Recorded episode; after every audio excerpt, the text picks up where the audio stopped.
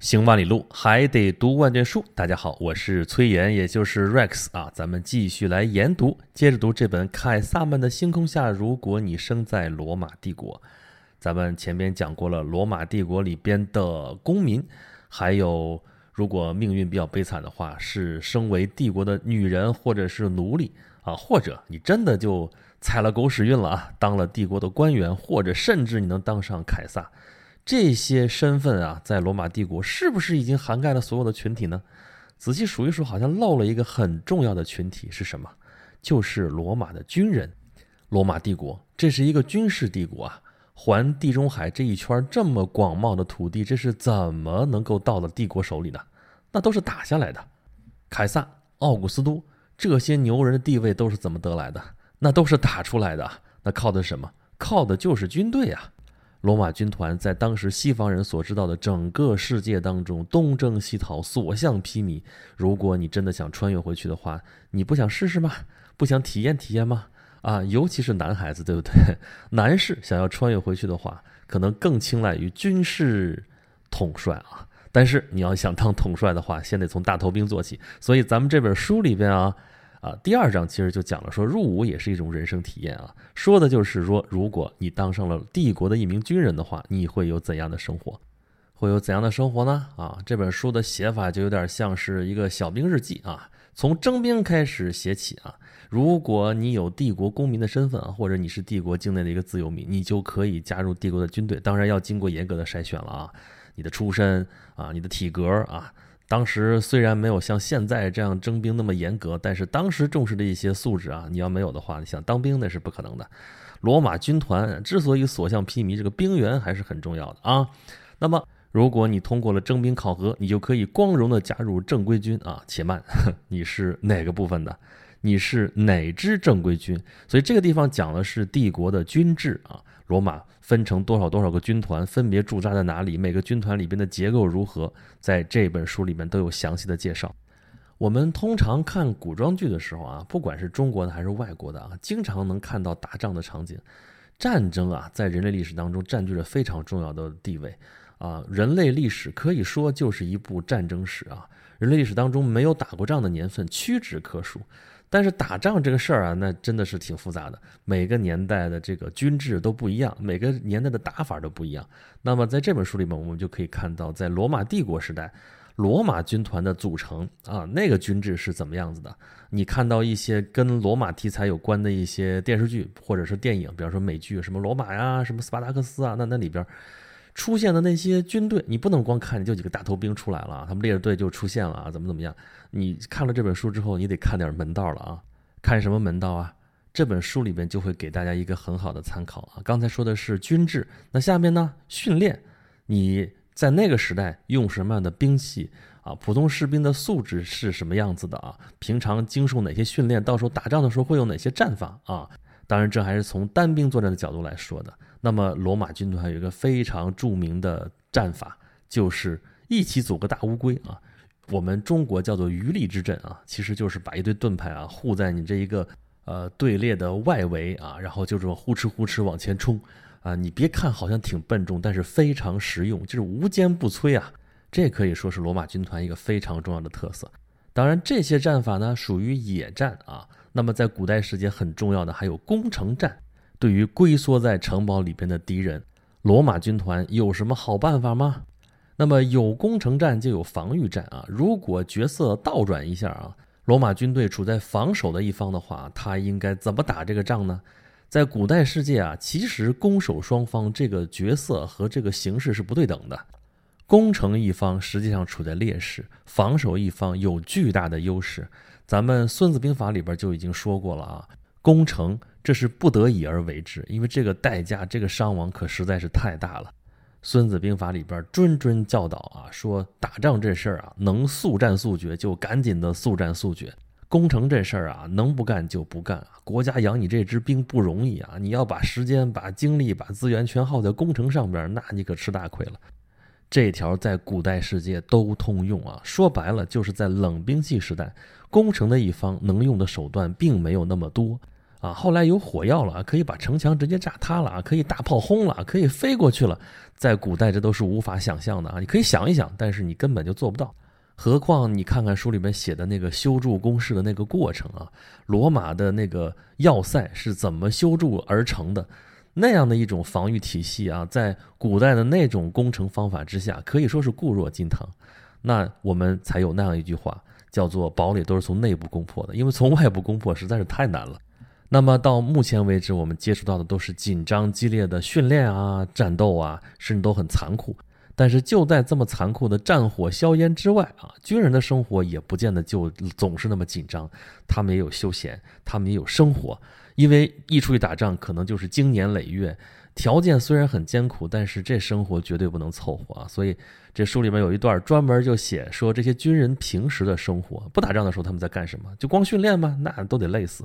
这个军队驻扎的地方啊，因为他们是有军饷的，他们是有购买力的，所以跟着这支部队就能养活一群人。有些就干脆是军人的家属啊，有些就是军人的家属在做这些军队的生意，还有那些专门的小商小贩，还有一些特殊的服务人员，这就形成了一个庞大的生态。他们往往还会跟着军队的转移而转移。这样的话，我们了解到的就不光是罗马军团的训练啊、战斗啊这些事情。他们的生活细节，我们多少也能了解一些啊，这样就是一个更加活生生的人在我们的面前，我们也更加能够看清楚罗马军人的面孔。那么，咱们俗话说的是“养兵千日，用兵一时”，因为咱们讲的是罗马帝国时代啊，这已经不是罗马军团到处开疆拓土的高峰期了啊。所以，对于罗马军团来说，他们的主要任务是什么呢？就是戍守边疆，镇压边境线上的一些叛乱。他们的驻地都会在什么地方呢？哎，我们正好借这个机会就把罗马帝国的版图给捋了一下啊。比如说，我们一上来就说美丽而休闲的不列颠岛啊，不列颠岛也就是现在英国所在的那个海岛啊，在欧洲的海岸线外孤悬，不大不小的一座岛。但是罗马帝国时代并没有把这座岛占全，它只占了现在差不多英格兰的那个范围，在。北部和西部的高山里边仍然生活着原住民啊，基本上就是凯尔特人啊，啊是属于那些桀骜不驯的凯尔特人啊。因为事实上，罗马帝国统治下的臣民，在现在差不多英格兰的那个范围之内，也不是现在的那些啊安格鲁萨克逊人，那都是罗马的势力撤出之后，才从北欧的海岛、北欧的那些沿岸，才渡海而来，征服了这座海岛。那么在罗马帝国的时代啊，就是。罗马人统治着一些比较顺从的凯尔特人，抵御着一些比较不那么驯服的凯尔特人。但是自始至终，罗马人也没有征服北方的那些原始部落啊，那些就是后来的苏格兰人啊。而且为了抵御北方的这些蛮族啊，还修建了长城啊啊！我之前遇到过一个英国人啊，特别好玩啊，他就过来跟我聊说，我们英国人跟你们中国人很像的。你们中国有长城，我们英国也有长城啊。他说的长城就是所谓的哈德良长城，就是哈德良皇帝下令修建的一座城墙啊。这座城墙贯穿了不列颠岛比较窄的那个地方，但是无论从长度还是宽度，还是从质地上来说啊，这个英国的这个所谓哈德良长城，比中国的万里长城那是差得太远了。不过这个地方虽然算是罗马帝国的一个边境线啊，可是后来罗马人可以跟当地的人相对来说和平相处了，所以这地方的危险系数并没有那么高。那么下一个地方就是莱茵河流域呢，对罗马军团来说，这个危险系数就相当高了啊，因为他们面临的是一些日耳曼部落，包括后来啊鼎鼎大名的什么法兰克人啊之类的。罗马人在这儿栽过大大的跟头啊，曾经有过全军覆没的这样不光彩的经历，所以这个莱茵河一线啊，罗马人跟当地的日耳曼部落之间经常是拉锯战，来来回回那么几百年，也说不清到底是谁战胜了谁。那么帝国的边境线再往东啊，多瑙河一线啊，我们听施特劳斯的圆舞曲《蓝色多瑙河》啊，那多么的美丽的一条河，的确风景如画，非常的美丽。但是在帝国时代啊。这也非常的凶险。不过，相对于莱茵河一线来说啊，这边的危险系数还没有那么高啊，因为这边罗马人面对的是达尔马提亚人，面临的是达契亚人和匈人、哥特人等等这些部落，虽然也很厉害，但是比起日耳曼部落的凶残来说，相对来说还是好办一点的。如果说以上这些敌人都是一些未开化的蛮族，都是一些原始部落居民的话，那么在帝国的东线。罗马帝国面临的敌人就是一些早就已经文明开化了的民族，他们有非常成熟的政治制度，非常完善的军队组织。我们老说罗马帝国多么辉煌，多么伟大啊！它地跨亚欧非三大洲，的确，它跨了三大洲，但是在亚洲部分，它的领土并没有那么多。他们的确征服了犹太人，但是也没有完全征服波斯人。对于像安息帝国，也就是帕提亚这样的敌人来说，罗马人甚至还是非常惨的手下败将。罗马人始终没能征服这些东方民族啊，所以在东方和西方两大军事强国和两大军事势力之间，这个拉锯战就进入到白热化的阶段。双方互有胜负，但是谁也没有明显的得失，这样就让驻扎在东方前线的这些军人苦不堪言。就算帕提亚帝国崩溃了啊，继之而来的萨珊波斯帝国也是一样不好对付啊。所以，作为罗马的军人，如果你不幸被分到了东方前线啊，那你还是自求多福吧。相对于北方啊、东方啊这些前线来说，南方的边境线啊就显得就太平静了。这说的就是北非啊，这不是罗马帝国把整个地中海装进去了吗？地中海就是我们的海。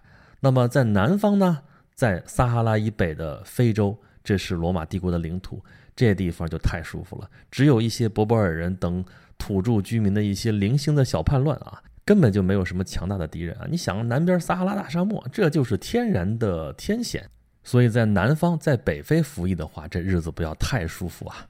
好，以上就是作为一个罗马军人你可能有的生活，但是你要知道，你是军人，你的敌人也是人，他们并不是罗马帝国的人，但是对于罗马帝国来说，他们很重要。他们是谁？他们就是在罗马人眼中死看不上的那些所谓的野蛮人。这就是本书的最后一章。如果你穿越到罗马帝国那个时代的话，你也许根本就不是帝国的人，你也许是帝国的敌人，甚至到了帝国的后期，已经说不清你到底是帝国的人还是帝国的敌人。怎么回事呢？啊，按照我们在前面说的，你是罗马军团的话，你是罗马的士兵，你来驻扎边境，你抵御的就是这帮野蛮人。但是后来呢，你人手越来越不够了，帝国的这个社会结构发生了非常微妙但是非常巨大的变化。边境无人怎么办？军力不足怎么办？就要想办法。能想什么办法呢？对待敌人，如果你不能全部的把它歼灭，不能坚决的把它消灭掉的话，你该怎么办？分化瓦解之，把能够为你所用的拉拢过来，把死抗到底的继续作为你的敌人，甚至拉拢过来的这些人可以为我所用，可以帮我驻扎边境，这是一个很划得来的买卖啊。我没有用罗马人，但是守住了罗马人的边境，让那帮蛮族人自相残杀去吧。这看上去是一个很聪明的主意啊，但是到后来却发现变了味儿。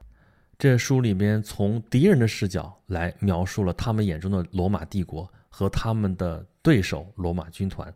书中重点描述了三个最主要的族群啊，一个是凯尔特人，就咱们前面说的后来退到不列颠岛上去的那些凯尔特人。还有一些在欧洲大陆的凯尔特人，其实就是后来所谓的高卢人啊，这也是罗马人最主要的敌人之一。再有就是日耳曼人啊，这日耳曼人太凶残了啊！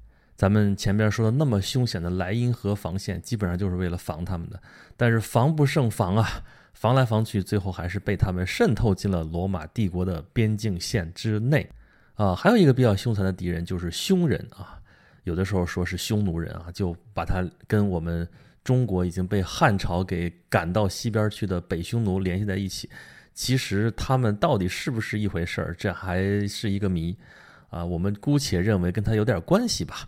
这些所谓的蛮族、所谓的野蛮人，他们的生活确实比较野蛮啊。他们平常好勇斗狠，他们的生活习惯跟罗马人也完全不一样啊。罗马人很爱干净啊，天天洗澡，这帮人断发纹身，然后这可能一辈子都洗不了几回澡，或者一次都不会洗。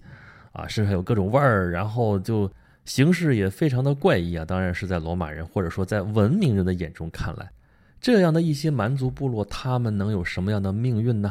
他们的前途何在呢？面对强大的罗马军团，他们最有可能遭受的命运就是被敌人消灭啊！面对所向披靡的罗马军团，他们一盘散沙的战斗力不容易凝聚。在早期的战斗当中，罗马军团对他们来说可以说是横扫，但是后来。在咱们前面说的那种情况之下，他们更多的是被帝国招安，招安之后，这就叫以夷制夷啊，用蛮族人对抗蛮族人啊，罗马人太实际了，太会算账了啊！算来算去，这成本可以几乎是零，还能保证帝国边境的安宁，这买卖是不是太划得来了？但是隐患也就在这里了。罗马帝国的末期，其实主要是西罗马帝国的末期啊，就发生了所谓的民族大迁徙事件。怎么个民族大迁徙呢？从东方而来的匈人、阿兰人、什么马扎尔人这帮人向西方进发，然后就把在当地的原住民再往西赶，什么旺达尔人、什么哥特人、什么日耳曼人，这些人再往西的话就没地儿去了，就到了罗马帝国的边境线。现在守护罗马帝国边境线的是什么人来着？就是那些蛮族人，都是他们的同胞啊。那把这边境线就打开，这些人就进来了。进来之后，这罗马帝国边境和内地的这个力量对比就发生了严重的失衡。蛮族大军发现，我干嘛在这么苦逼呵呵的这个边境线上待着呢？这条件那么差，我们去温柔富贵乡，去罗马不行吗？向罗马进军，干掉罗马。西罗马帝国就是这么灭亡的。其实很多古代大帝国都是这样倒下的，比如中国的唐帝国、唐朝啊，开疆拓土确实拓地万里，这个不假。但是守卫边疆的都是什么人呢？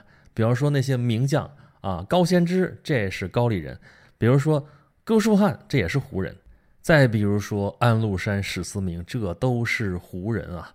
胡人领兵，而且是外重内轻，这就给了这些番将。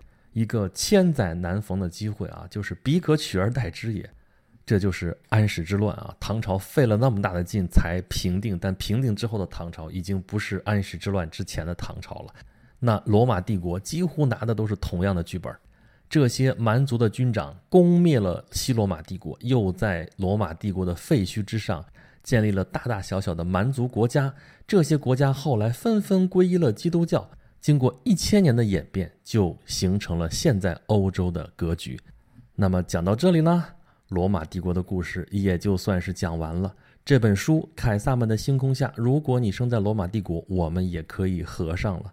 如果你想更多的了解罗马人和罗马人的生活的话啊，欢迎大家阅读这本书。不过这本书的纸质版已经绝版了，后来还没有再版。不过，大家可以关注我的微信公众号“演讲录”啊，岩石的岩啊，跟着研读是同一个言字。在演讲录里边，你回复“凯撒”两个字啊，或者在下面的自定义菜单当中找到“凯撒”这两个字，点进去就可以获得《凯撒们的星空下》。如果你在罗马帝国这一本书全书的语音讲读版，当然是由我来讲的。这个讲读版呢，就跟原书不太一样啊，原书嘛。虽然写的比较俏皮、比较口语化，但是它毕竟是书面文字，而我的讲读版呢，的确是按照书里面内容讲述的，但是用的是口语化的一种表达方式，更贴近你的耳朵。所以欢迎大家到演讲录公众号下面去收听《凯撒们的星空下》。如果你生在罗马帝国的全书讲读版，也欢迎大家在这个公众号里面给我留言，给我提出宝贵的意见和建议。好了，咱们这本书就算是讲完了。下一期咱们讲什么书呢？让我们拭目以待。